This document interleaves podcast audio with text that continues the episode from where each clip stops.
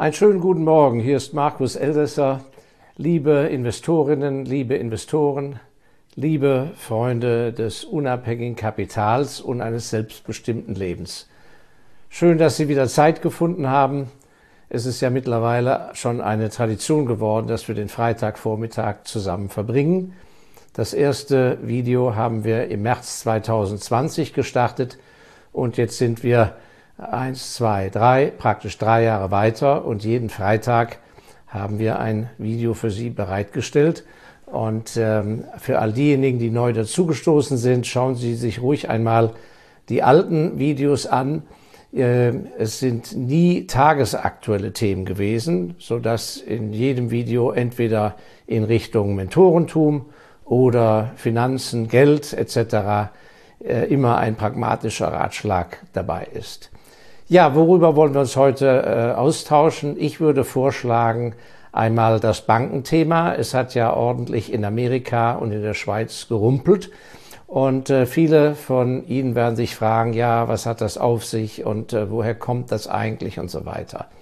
Nun, ich will überhaupt nicht auf die Details der einzelnen Bankinstitute, die da jetzt betroffen sind, eingehen, sondern einfach mal ganz grundsätzlich Ihnen einen Blick hinter die Kulissen geben, was eigentlich überhaupt eine Bank ist und weshalb aus meiner Sicht diese äh, Krisen, die äh, alle Nase lang passieren, die letzte große war ja 2008, 2009, dass diese Krisen an sich äh, hausgemacht sind und äh, ein viel tiefer liegendes Problem dahinter liegt. Nun, ich selber erlaube mir da ein Urteil, weil ich bin ja äh, gelernter Bankkaufmann 1975 bis 1977 in einer Zeit, als das äh, deutsche und Schweizer äh, Bankensystem sehr, sehr gut war, habe ich ja eine Banklehre absolviert. Ich habe also das Metier von der Branche auf gelernt, danach aber nie mehr in einer Bank gearbeitet, wie Sie ja wissen. Nun, es geht schon damit los, dass der Begriff Bankkaufmann äh, völlig falsch ist. Und ich habe das auch in meinem neuen Buch, ähm, wir werden das äh, unten noch einblenden. Ähm, viele von Ihnen haben ja mitbekommen, dass es mittlerweile auf dem Markt erschienen ist. Ich habe das auch in diesem neuen Buch von mir, die sechs entscheidenden Lektionen des äh, Lebens, äh, näher ausgeführt. Den Begriff Bankkaufmann dürfte es an sich gar nicht geben, weil er ist falsch. Es gibt nur den Bankier. Und äh, was passiert ist in den letzten Jahren und Jahrzehnten ist eben, dass die ganze Bankbranche sich vom Bankiertum hinweg bewegt hat. Was ist ein Bankier? Was ist eigentlich das Bankgeschäft? Das Bankgeschäft ist kein Geschäft, sondern ist praktisch ein hoheitlicher Auftrag. In einer Bank gibt es keine Jobs, sondern der Bankier, das ist ein Beruf, so ähnlich wie ein Notar oder wie ein Arzt. Der Bankier ist kein Geschäftemacher sondern er ist beauftragt, auf das Geld der Menschen aufzupassen. Und eine Bank ist ein ganz einfaches Konstrukt und es kommt ja nicht umsonst, dass die Privatbankiers der früheren Jahrhunderte immer zu sozusagen ganz dicht an den Königen und Herrschern gearbeitet haben, Überblick über alle Branchen hatten. Es war praktisch die Königsdisziplin in der Wirtschaft. Und es ist kein Zufall, dass die Privatbankiers ja die gehörten in der Regel zu den reichsten Leuten des Landes und das mit ganz konservativen Geschäftsmodellen, die angeblich heute ja nicht mehr funktionieren.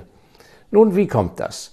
Also ein Bank, eine Bank ist an sich ein sehr sicheres Business, weil es sehr gut kalkulierbar ist. Was macht eine Bank?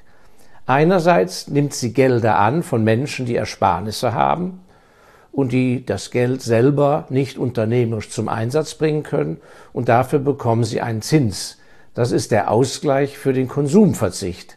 Denn statt Ersparnisse hätten die Menschen ja auch alles in den Konsum stecken können und dafür, dass sie einen Verzicht geleistet haben, das Geld gleichzeitig der Wirtschaft zur Verfügung stellen, gehört ihnen selbstverständlich ein Zinsangebot. Und so war es auch seit Jahrtausenden und Jahrhunderten, bis vor einiger Zeit, vor einigen Jahren, ein italienischer Politiker, Chef der Europäischen Zentralbank wurde und er hat im Euroraum dafür gesorgt, dass ein Nullzins eingeführt wurde.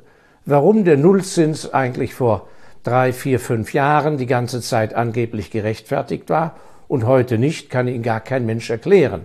Es hat auch keinen wirtschaftlichen Hintergrund gehabt zur Ankurbelung der Weltwirtschaft oder so etwas, sondern es war eine politische Maßnahme, damit die Schulden, die gigantischen Landesschulden, Staatsschulden, Regierungsschulden einiger Länder in Europa, dass die das jeweilige Budget nicht mehr belasteten und nichts kosteten. Also das nur mal dazu. Also, eine Bank nimmt also von jeher Geld ein, offeriert dafür einen Zins für gewisse Laufzeiten. Kurze Laufzeit auf einem Girokonto, täglich kündbar, Festgelder auf einen Monat festgelegt, zwei Monate, drei Monate. Oder die Bank nimmt auch Gelder an, indem sie Anleihen ausgibt und diese Gelder länger zur Verfügung hat und dann auch länger die Zinsverpflichtung hat. Ja, und auf der anderen Seite muss der Bankier schauen, dass er das Geld verleiht. Und dazu braucht er Expertise und was für eine? Menschenkenntnis, dass er die Menschen beurteilen kann, denen er das Geld leiht, Privatpersonen oder Unternehmer. Er muss mit einer hohen Business-Ethik ans Werk gehen, um zu überlegen, macht es wirklich Sinn, diese Menschen den Kredit zu gewähren? Vielleicht ist es ja nur ein hehrer Wunsch und führt den Mensch glatt oder die Firma das Unglück. Er war also gleichzeitig auch immer mit ein Berater. Und er muss als zweiten Punkt in seiner Expertise, muss er natürlich die Branchen kennen, an die er das Geld verleiht. Ja, wenn er Geld verleiht an einen Zementhersteller, muss er Ahnung haben, wie läuft es in der Zementindustrie. Und die Bankiers waren deshalb so erfolgreich, weil sie eben den ganzen Tag lang, jahrelang, ein Leben lang vor sich Menschen sitzen hatten aus den verschiedensten Branchen und aus verschiedensten Generationen. Und so konnten sie das Gras wachsen hören, wie man sagte. Und deshalb waren sie auch gute Anlageberater, weil sie haben eben am Vormittag mit einem Bäcker zu tun gehabt, dann mit einem äh, Plastikfabrikanten, dann einem Importeur und Exporteur, dann mit einem Großhändler, einem Keramikhersteller und, und, und. Und, das, und äh, in der Regel hatte der Bankier ja auch noch Mitarbeiter und, äh, oder Partner. Und die saßen eben nicht umsonst immer in einem Raum zusammen. Und ich habe heute noch Kontakt zu einer echten Privatbank, wo tatsächlich die vollhaftenden Privatgesellschafter, äh, die in der Bank tätig sind, die sitzen nicht einzeln in irgendwelchen Büros und sehen sich einmal im Monat und sind dann ansonsten nur unterwegs. Nein, die sitzen am Vierertisch zusammen. Kürzester Weg, sodass die sofort äh, den Informationsfluss haben. Da heißt es dann, Mensch, ich hatte gerade ein Meeting mit dem so und so, der sagt mir also die Lagerbestände, äh, was weiß ich, äh, in Molkereibestand für das und das Vorprodukt, da sieht's aber richtig schlecht aus. So, und dann ist die Information sofort im Raum. Also, das heißt, ein Bankiersberuf muss eben gründlich erlernt werden und äh, nicht umsonst wurden in der Regel über ein ganzes Leben lang und auch von Generation zu Generation so Menschen herangezogen, die nachher eben diese Menschenkenntnis hatte, auch über die Familien, an die Geld verliehen wurde. Da wusste man schon, was weiß ich, in der in der Familie, die treiben, zu, äh, die neigen zu einem extremen Pessimismus oder zu einem übertriebenen Optimismus, die muss man vor sich selber schützen und so weiter und so fort. Das war so ein wunderbarer Beruf, wo man sehr viel Einblick gewonnen hat und gleichzeitig Einfluss nehmen konnte im Positiven. So, und diese Rechnung, wie viel Zins biete ich jemand oder wie viel Zins biete ich meinen Kunden dafür, dass sie das Geld uns überlassen und auf der anderen Seite, überlegen wir, welche Risiken können wir eingehen, wie können wir wem wie viel verleihen. Das ergab eine sogenannte Zinsdifferenz und von dieser Zinsdifferenz, das war sozusagen der sehr kalkulierbare Ertrag, schon meistens ein ganzes Jahr im Voraus berechenbar. Und dann wusste man genau, haben wir so und so viele Einkünfte und dann konnte man sich genau ausrechnen, ja, was können wir uns an Kosten erlauben? Wie viel für die Miete oder die, die Umlage für die Räumlichkeiten und vor allem für die Gehälter? Und dann wusste man genau, ob man Gewinn machen wird oder nicht. So. Und daneben gab es dann natürlich das Dienstleistungsgeschäft, wo der Bankier Provisionen verdiente. Wenn er zum Beispiel eben Aktien kaufte oder verkaufte für den Kunden, dann bekam er eine Depotgebühr, Transaktionskosten oder in früher Zeit sehr stark das Devisengeschäft, wenn eben der Dollar äh, in eine andere Währung getauscht werden musste und so weiter. Also ein sehr überschaubarer Korb an Einkunftsquellen, sehr einfach zu kalkulieren Und daraus stand dann fest, wie viel man sich sozusagen an Ausgaben erlauben kann. Und das Handwerkliche, das Entscheidende bei dieser Zinsen annehmen, Zinsen einnehmen, ähm, äh, also Geld, einkommen in die Bank, Geld verleihen. Da gibt es eine alte Urgrundregel, die diesmal zum Beispiel bei, besonders bei einer amerikanischen Bank einfach vernachlässigt wurde. Das weiß jeder, der das Bankgeschäft lernt, dass es das sein muss. Wenn ich sozusagen Gelder annehme und ich habe die nur kurzfristig zur Verfügung, kann ich diese Gelder nicht langfristig ausleihen. Denn wenn sie kurzfristig nur verpflichtend angenommen wurden, werden sie wahrscheinlich auch kurzfristig dann nach Ablauf wieder abgezogen. Und dann muss ich das Geld ja haben, um den guten Menschen auszuzahlen. Habe ich das Geld aber jemand auf drei Jahre versprochen, dann habe ich das Geld nicht, dem das Geld zurückzuzahlen. Das heißt, ich kann Geld nur so ausleihen in Zeiträumen, wie ich es auch annehme. Das sind ganz einfache Grundregeln, die haben schon vor 500 Jahren bestanden. Die erste moderne Bank in äh, Westeuropa ist ja in Venedig schon im Jahre 1100 gegründet worden. Und zur Blüte kam das Bankgeschäft ja unter den Medici in Florenz, Jahrhunderte später. Und dann den großen Aufschwung ging dann nachher von äh, Holland und äh, Belgien aus, das moderne Bankgeschäft. Aber das sind alles uralte Traditionen. So, das heißt, welche Konstellationen haben wir heute? Wir haben eine Konstellation, wo diese Grundregeln, die ich Ihnen jetzt mal geschildert habe, die Urcharaktere des Bankgeschäftes völlig vernachlässigt wurden, schon seit Jahrzehnten immer mehr, weil wir es nicht mehr mit Bankiers zu tun haben, sondern mit Managern, mit Leuten, die einen Job haben wollten und auf diesen Jobs geldgierig, viel zu viel für ihren Laden, aber vor allem für sich mit ihren Gehältern verdienen wollten. Denn das Bankgeschäft, wie gesagt, erfordert sehr viel Disziplin und beruht ganz stark auf einem Faktor, das gesunde Bankgeschäft, Nein zu sagen. Nein, wir machen das nicht. Das ist nicht, das ist zu riskant. Das sollten wir besser nicht riskieren. Stattdessen wurden die Banken aufgebläht und man kann schlicht und einfach sagen, bei allen Ausnahmen, das ist ja keine Kritik an einzelnen Personen, die im Bankgebilde arbeiten, aber im Großbankensystem muss man sagen, es werden einfach viel zu viel Menschen dort beschäftigt, das Geschäft ist viel zu groß aufgezogen, die Gehälter sind viel, viel zu hoch, man hat praktisch aus einem Zwerg einen Elefanten aufgepumpt. Und das funktioniert eben nicht, alle Nase lang kracht's dann. Warum? Weil dieses Urgrundgeschäft, wenn es konservativ geführt wurde, eben für diesen Riesenapparat gar nicht ausreicht.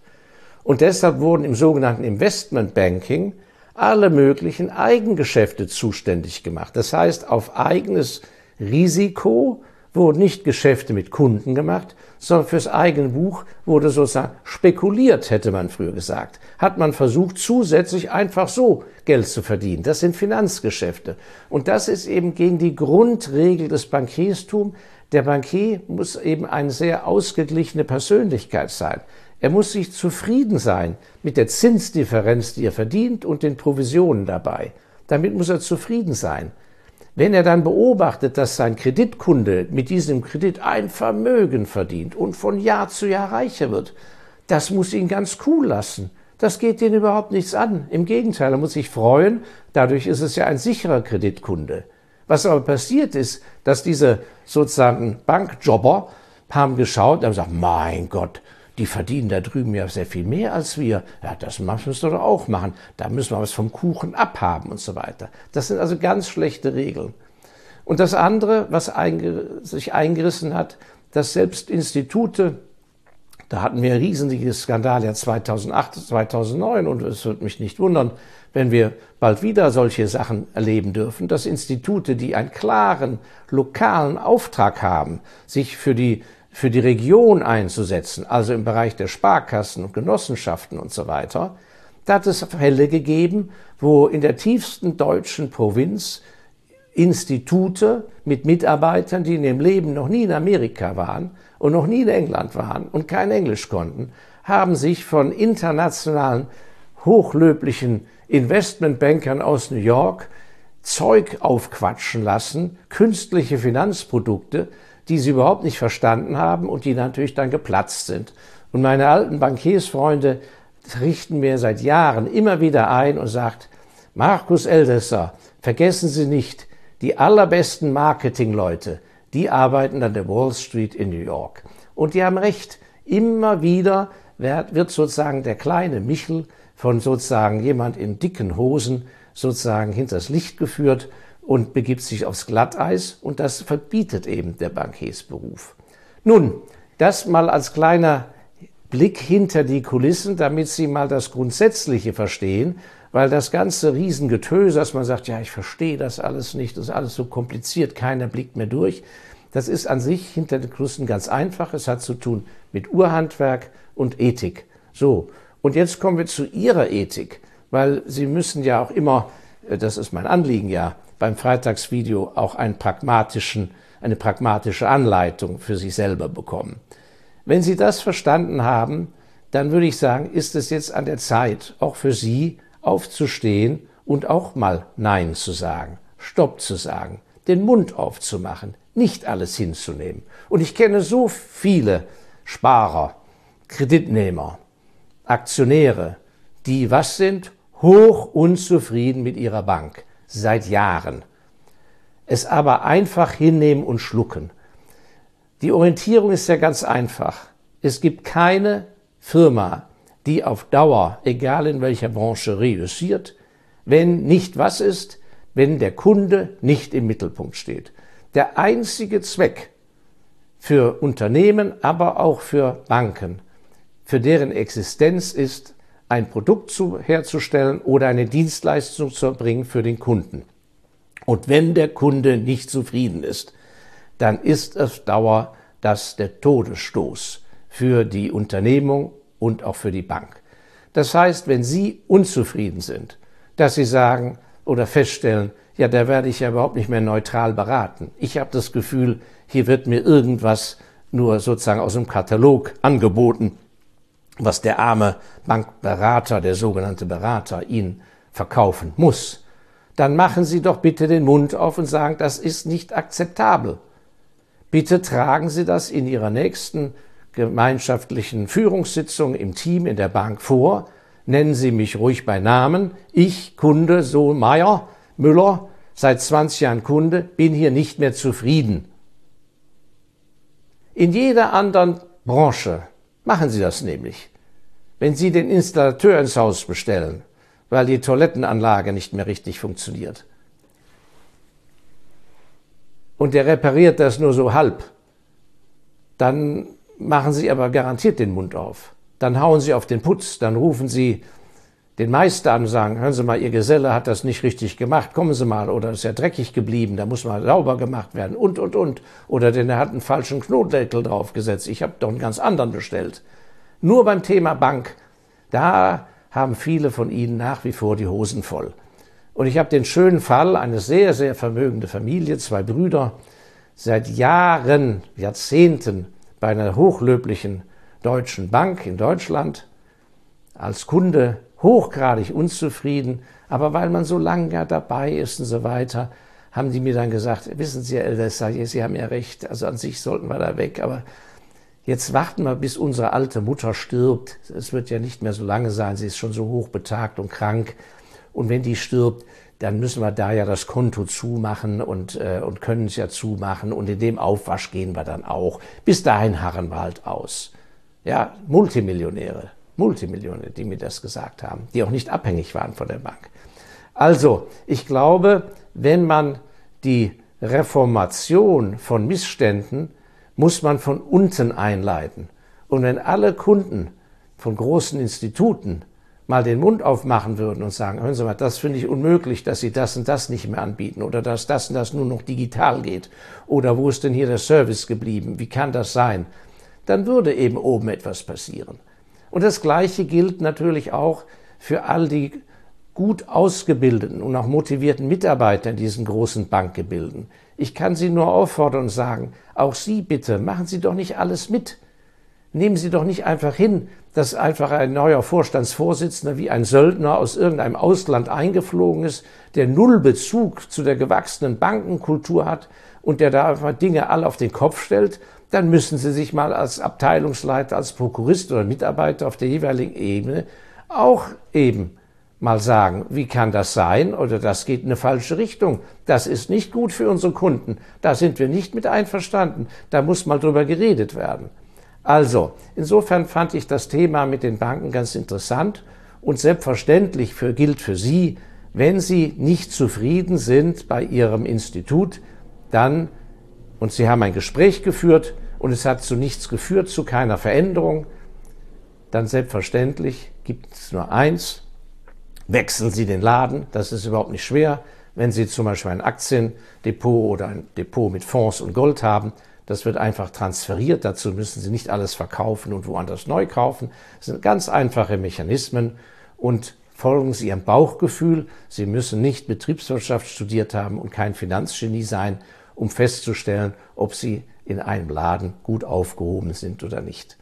Ja, das war ein kleiner Einblick hinter die Kulissen, so wie ich es sehe. Und ich versuche ja immer, die Dinge ganz einfach herunterzubrechen. Vielen herzlichen Dank.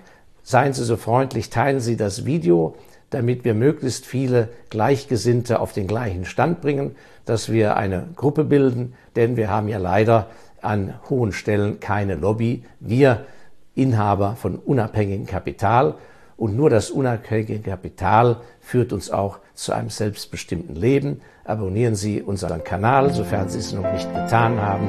Ich danke Ihnen sehr und freue mich auf nächsten Freitag mit Ihnen. Ihr Markus Eldesser.